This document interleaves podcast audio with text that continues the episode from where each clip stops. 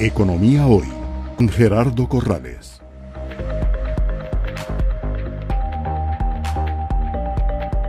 Gracias por estar con nosotros en un nuevo programa de Economía Hoy, democratizando la educación financiera. Eh, hemos estado ya en dos capítulos con la presidenta ejecutiva del Instituto Nacional de Seguros, eh, doña Mónica Araya, que me vuelve a acompañar, eh, a quien le doy la más cordial bienvenida. Saludos y saludos a todos. Y hemos estado hablando mucho de temas financieros y de números y de calificaciones de riesgo, pero en vista de que estamos en medio de la cuarta revolución industrial y que la pandemia, lamentablemente del COVID, trajo efectos positivos en cuanto a la transformación digital, ¿verdad? de las empresas, eh, es evidente que en este mundo los datos son fundamentales. Y esta gran empresa centroamericana, pues obviamente maneja mucha información. Y al manejar mucha información, este, yo quería en este capítulo eh, preguntarle un poco a Mónica cómo están desde el punto de vista de los sistemas de información y, eh, como dicen quien se quema con leche este, no, no la vuelve a probar, este, dado que tuvimos eh, a nivel de país eh, ataques cibernéticos, bueno, esta entidad cómo se está preparando para eh, prevenir o para blindarse contra los ataques cibernéticos. Muchísimas gracias, Gerardo. Para nosotros es un pilar estratégico el tema de transformación digital para este periodo de cuatro años. Tanto así que inclusive, bueno, tenemos una de las direcciones de gerencias corporativas, es precisamente transformación digital, y aunque, eh, digamos, se había acostumbrado que transformación digital era comprar un software e implementarlo. Realmente lo sabemos que cuando es un grupo tan complejo como lo es el INSS, requiere de una transformación cultural. Cultural, claro. ¿Verdad? Entonces también estamos trabajando en una eh, estructuración o reestructuración de nuestra parte de talento humano. ¿Cuántos colaboradores? Estamos hablando en todo el grupo, son casi un poquito menos de 7 mil personas. El tamaño reto, ¿verdad? Es muy grande, es muy grande y muy compleja porque una área es médica, el otra área es de bolsa, el otra área es de bomberos, entonces es muy complejo. Entonces, definitivamente nosotros hemos venido trabajando de manera previsoria, primero en un traslado hacia la nube y definitivamente también en códigos abiertos. Bueno, eso es un poco más complejo, pero y lo más importante, hemos hecho una inversión de más de 4 millones de dólares en ciberseguridad. Eh, como lo podemos ver, nosotros operamos con otras eh, empresas, tanto del sector financiero como inclusive instituciones del sector público y algunas de ellas también habían sido hackeadas, como por ejemplo el MOB o la Caja del Seguro Social. Y nosotros interoperamos datos con la caja, ¿verdad? Y por supuesto, en el caso específico de lo que es el marchamo, con el MOB y COSEBI. ¿Verdad? Y en ese sentido, bueno, gracias a esa previsión que hemos tenido, no hemos sido hackeados y adicionalmente, tal vez recordarle un poco a la población, nosotros somos muy regulados, tenemos datos sensibles de nuestros clientes y la ley dice que nada de esa información puede ser filtrada y por protección de nuestros clientes y esos datos de nuestros clientes, gracias a Dios, no han sido hackeados en ningún momento, los hemos protegido en toda situación y también legalmente recordemos que la ley de seguros dice que si alguna aseguradora tiene filtración de información personal de un, de un cliente, estamos hablando de hasta podría llegar a una multa del 5% del patrimonio total de la empresa. Entonces es una responsabilidad no solo comercial, sino por supuesto con nuestros los datos personales de nuestros clientes. Sí, una multilla que sería significativa para el caso del Especialmente para el caso del INSS. Ahora, sí hemos venido invirtiendo mucho en la transformación digital, Gerardo, y el, más o menos el presupuesto para este año en, las diferentes licitaciones que estamos haciendo. Eh, la principal es la transformación del core. Estamos hablando de que entre esa... Para de, de sistemas de información. Del sistema de información eh, para poder cumplir con la transformación que se está dando en el mercado de aseguradoras internacional para el cumplimiento de la NIF 17 y la NIF 9, que son códigos contables para el sector asegurador, no entra para otras, para otras industrias. Nosotros requerimos de ese sistema para poder terminar de cumplir. Nosotros hemos llegado ya a un 80% de ese cumplimiento. El otro que estamos licitando también es todo el tema de la administración del Hospital del Trauma que además viene ya ligado con el core de, negocios, con la parte de seguros. Eh, y obviamente estamos eh, trabajando en una agenda con todo lo que es la interoperatividad del expediente único digital, ¿verdad? Para que nuestros hospitales interoperen con, ese, ese expediente. Bien, eh, parte de esta cuarta revolución eh, industrial tiene que ver con nuevas tecnologías que están causando disrupciones, eh, la inteligencia artificial, el machine learning, el manejo de la data, el big data que se llama, la realidad aumentada.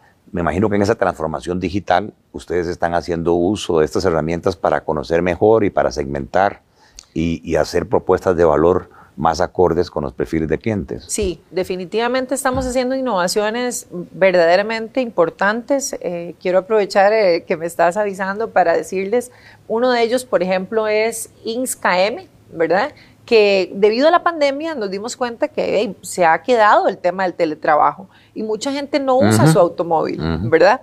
Entonces sacamos un seguro que es KM, que ese sí tiene un dispositivo, no como el marchamo digital, muy diferente. Sí tiene un dispositivo que con la autorización del cliente se le pone en el automóvil, tiene una aplicación y entonces se le mide cómo maneja y además cuántos kilómetros maneja. Y esa información le hace que le reduzca el riesgo y al reducirle el riesgo le reduce la prima porque al no estar en la carretera y manejar bien, pues obviamente eso se le, se le traduce a un menor costo. y, ya tienen estadística como para ver qué porcentaje respecto al seguro normal bueno, en, de rebaja. En realidad es una reducción considerable dependiendo del, del usuario, porque si entre más lo usa, mayor volumen de prima es, ¿verdad? Y entre menos lo use, lo use, pues entonces obviamente menor riesgo tiene, ¿verdad? Y también su forma de conducir. Entonces es como un, cálculo independiente por cada uno de los asegurados. O sea, ya lo pueden comprar en cualquiera de las agencias. Lo pueden comprar en cualquiera de las agencias o corredores. INSCAM. INSCAM. Así es. Y el otro que definitivamente creo que es muy innovador, que además viene trabajando el tema de cambio climático, sacamos un seguro paramétrico eh, eso es una palabra un poco complicada, pero lo que queremos hacer es que, por ejemplo, en el caso del sector cafetalero, que es el que sacamos para las cooperativas, eh, cuando ellos tienen una lluvia importante de cierta cantidad de pulgadas al año durante el proceso de floración, les hace el riesgo de que se cae la flora y no hay producto, ah. ¿verdad? Entonces hicimos un estudio junto con el sector cafetalero y logramos tener esa medida de durante esa periodo del tiempo del año de la producción o digamos de la floración, que si llueve esa cantidad de pulgadas, que lo hicimos con una empresa de California donde mide efectivamente en las fincas la caída del agua, si eso pasara durante el año, nosotros eh, le pagamos, indemnizamos inmediatamente a los cafetaleros y no tendrían que hacer ningún requisito. Qué bien. Entonces, es, tiene que ver con cambio climático, tiene que ver con, obviamente, con transformación digital y, por supuesto, utilizar el tema de la tecnología, pero también con facilitación de trámites. Me imagino que después eso se puede extender a otros productos. Esa es la idea. La idea es que lo sacamos al sector cafetalero primero y la idea es poder extenderlo a otros productos del sector agrícola o otros en particular definitivamente. No quisiera terminar, eh, lo mencionaste eh, y lo han hecho ustedes público, eh, pero me gustaría para nuestros seguidores una explicación profunda. Esto del marchamo digital. ¿Qué es el marchamo digital? ¿Para qué sirve? ¿Para cuándo creen ustedes que se va a lanzar? los temores de la gente que dice que la van a seguir si tengo ese marchamo digital, si va a servir este marchamo digital para efectos de los viajes, para parqueos, en fin, hablarnos en general del marchamo digital. Bueno, vamos a ver, el marchamo digital en realidad se lo presentamos al presidente de la República en el mes de noviembre del año pasado. Eh, nosotros como aseguradora, eh, al, administrar el seguro obligatorio de automóviles, dentro de ellos somos recolectores del impuesto del marchamo, que en realidad el marchamo tiene muchos rubros más, ¿verdad? Nosotros somos más o menos el 20% del total del costo del primero de noviembre, que es cuando se cobra. Eh, tenemos 50 años de administrar el marchamo, ¿verdad? O sea, nosotros administramos esa información, pero en realidad nosotros lo que administramos es el seguro obligatorio y lo que hacemos es que operamos con el resto de las instituciones públicas, nos mandan el cobro unos días antes por placa y eso es lo que nosotros le cobramos en el sistema al cliente. Ya.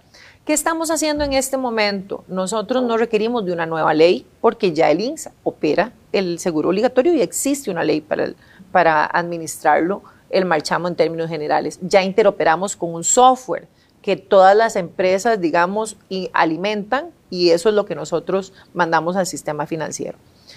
¿Qué estamos haciendo con el marchamo? Cambiando la tecnología. Únicamente estamos en esta primera etapa pasando del papel a un único sticker. Nada más. O sea, estamos... Un sticker que se pega en el parabrisas. El parabrisas, pero ya esta vez, digamos, todos los años pagamos el sticker, ¿verdad? Y tenemos su... Además tenemos el documentito que pagamos y lo ponemos ahí y todos los años tenemos que ir a, pagar un, sticker nuevo.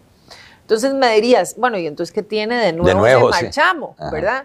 Bueno, que es un sticker que sí tiene un, una antenita o un em, sensor. Un sensor. La ventaja que tiene este sensor, que es RFID, ¿verdad? Y ahí sí, pues explicar un poquito esa tecnología, porque el RFID hay dos tipos de RFID, el RFID activo y el RFID pasivo. El activo, que vos lo conoces muy bien porque lo, implementaste, es el Compass, ¿verdad? El Compass es un RFID que, el que usamos en los peajes. Que lo usan ustedes en, el, en el peaje, ¿verdad? Y que además ese RFID activo necesita batería y tiene una vida útil corta, ¿verdad? El RFID pasivo no requiere batería porque no manda información. Entonces, ahí dije lo clave. No manda información. Están tranquilos de que no hay información. No hay ninguna forma de que usted con su teléfono pueda leer el RFID si usted no tiene los códigos y las certificaciones que tiene que tener para poder operar el RFID. Es un RFID de alta, de alta frecuencia y eso quiere decir que ya hemos venido trabajando desde noviembre hasta la fecha, inclusive con el resto de las instituciones públicas como COSEBI Tránsito, para aquellos con los Ángel que tienen ahora para leer la velocidad, puedan leer el dispositivo a, cortas distancias, ¿verdad? Y si no fuera por ese ángel, nadie más podría leerlo, ya. ¿verdad? ¿Qué lee? Lee el, el, BIN de la placa, ¿verdad? Y la placa, nada más.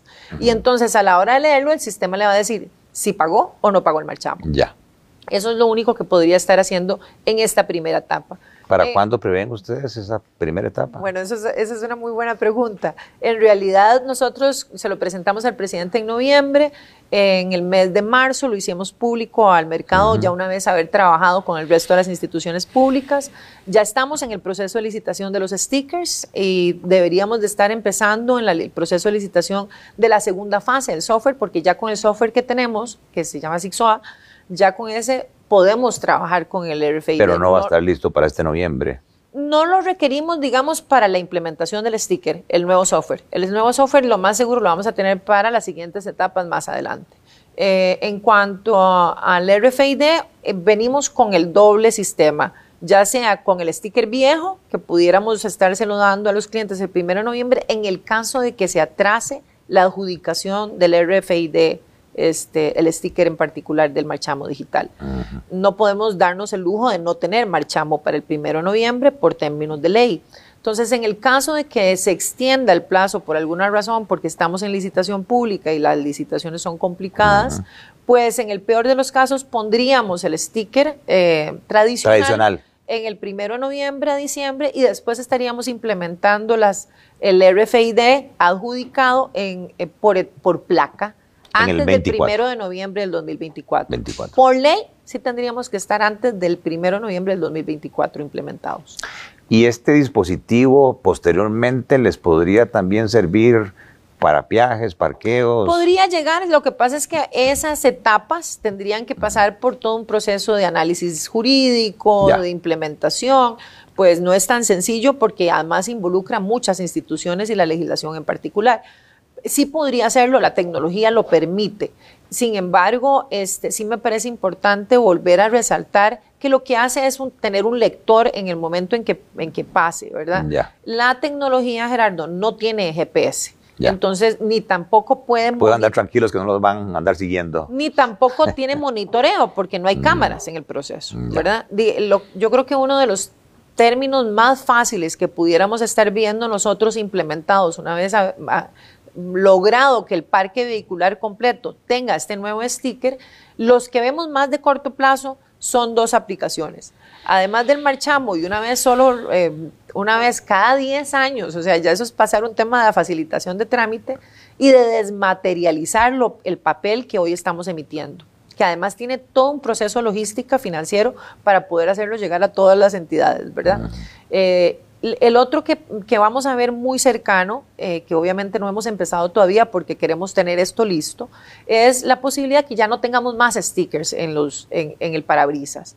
Por ejemplo, ya pasó una ley que es la tercera placa del registro nacional y bueno, el registro se ahorraría casi 480 millones de colones de volver a comprar los mismos stickers y volver a comprar el mismo software que ya Links tiene. Y ellos ya interoperan con nosotros en el SIXOA. Entonces, ah. Esa misma sticker le serviría al, registro nacional para poder cumplir con la ley de la tercera placa. Y el otro que también sería importante ir trabajando con COSEBI, que ya lo hemos estado conversando, es la revisión técnica, ¿verdad? No poner otro sticker, ¿verdad? Ni otro sistema, sino que ya interoperamos con el SIXOA y que con el mismo sticker del marchamo ya no tengamos que estar pagando ese costo, no digo la revisión técnica, ¿verdad? Pero digamos ese costo del sticker una única vez. Bien, eh, un último tema. A propósito de la pandemia, eh, tanto mi productor aquí, Víctor Ramírez, como mi persona y muchos costarricenses nos volvimos independientes. De los 2.2 millones de ocupados, cada vez más hay un porcentaje mayor de personas trabajadores independientes. ¿Hay algo para ellos? Sí, definitivamente una de las transformaciones tecnológicas que estamos haciendo es en el sector médico y es 100% tecnológico. Lo estamos trabajando en una en, interoperatividad también con la Caja del Seguro Social.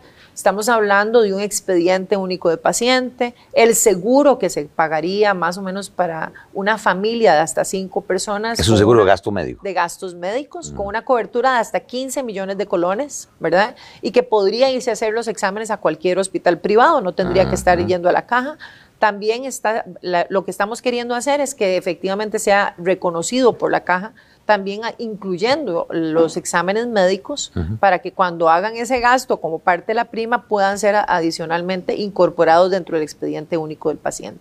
Eh, esto es una transformación no solo tecnológica, también es un seguro muy innovador, estamos hablando de un costo muy bajo, ¿verdad? Para, los, para lo que es el seguro independiente de los trabajadores, inclusive para las personas que no tienen seguro de ningún tipo. Eh, y además es un seguro familiar, ¿verdad? Que además, Gerardo, ayuda con, las, con el tema de la saturación de la caja del seguro social y también con la posibilidad de que el, sector privado pueda aportar precisamente eh, con, este, con este servicio. Excelente. Definitivamente es una ampliación. Seguro Salud para trabajadores independientes, gastos médicos, Más o menos anda en el rango de 35 mil, 45 mil colones y cubre hasta 15 millones de colones. Bien importante, ¿verdad? Tanto para la protección del trabajador independiente como lo que decís, las listas de espera de la caja del Seguro Social. Así es, pero hablemos de algo muy sencillo, tal vez. Em, te atendés en Plenisalud y vas a hacerte los exámenes médicos a cualquier hospital privado y tuviste un accidente por alguna razón y no te atendieron necesariamente en ese hospital. Ya todos tienen tu expediente, ya te hicieron los exámenes médicos, no tienen que volvértelos a hacer. Ah, y entonces hay una eficiencia en el gasto, no solo público, sino de tu seguro en particular. Excelente. Bien, eh, agradecerle a doña Mónica Araya, presidenta ejecutiva del INS y a todo su personal de apoyo, eh, la atención que nos dieron como Economía Hoy. Hemos tenido tres capítulos interesantes donde nuestros seguidores, más de 80 mil ya seguidores, van a tener la posibilidad de entender un poco más de seguros y del rol que cumple el INS, no solamente, como decíamos, comercial, de lucro, sino también social. Gracias por estar con nosotros en un nuevo programa de Economía Hoy, democratizando la educación financiera. Economía Hoy, democratizando la educación financiera.